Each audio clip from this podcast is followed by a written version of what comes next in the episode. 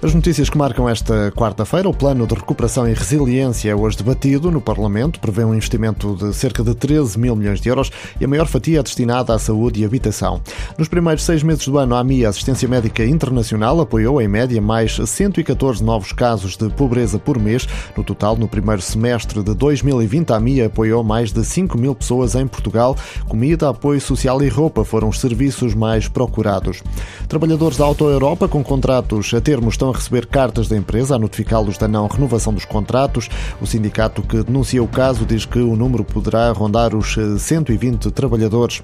A DECO defende mudanças no acesso às tarifas sociais. A Associação de Defesa do Consumidor lembra que o regime que impede a suspensão dos serviços essenciais termina já no final deste mês.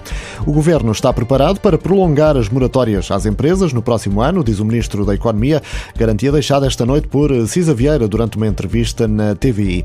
Arranca esta quarta-feira mais uma Semana Europeia do Desporto, centenas de atividades eh, desportivas em todo o país ao longo de uma semana para incentivar a prática do exercício físico. Nelson Semedo está de saída do Barcelona, o lateral direito despediu-se do clube nas redes sociais e deverá juntar-se aos ingleses do Wolverhampton, treinados por Nuno Espírito Santo. O governo brasileiro aprovou um estudo da Confederação Brasileira de Futebol para o regresso dos adeptos aos estádios. No entanto, a data para esse regresso ainda não foi anunciada. No que toca à imprensa, esta quarta-feira, o Correio da Manhã denuncia que o Estado tem pagamentos em atraso das baixas da Covid-19.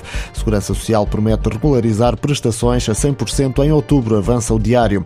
O público escreve que o Estado financiou o lar do comércio ao arrepio de decisão do Tribunal e o Jornal de Notícias adianta que alunos de diferentes turmas são misturados em educação religiosa.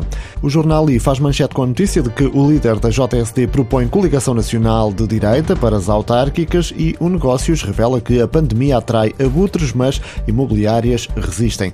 Na imprensa desportiva, o jogo de amanhã entre o Sporting e o Aberdeen, na terceira pré-eliminatória da Liga Europa, é um dos principais destaques.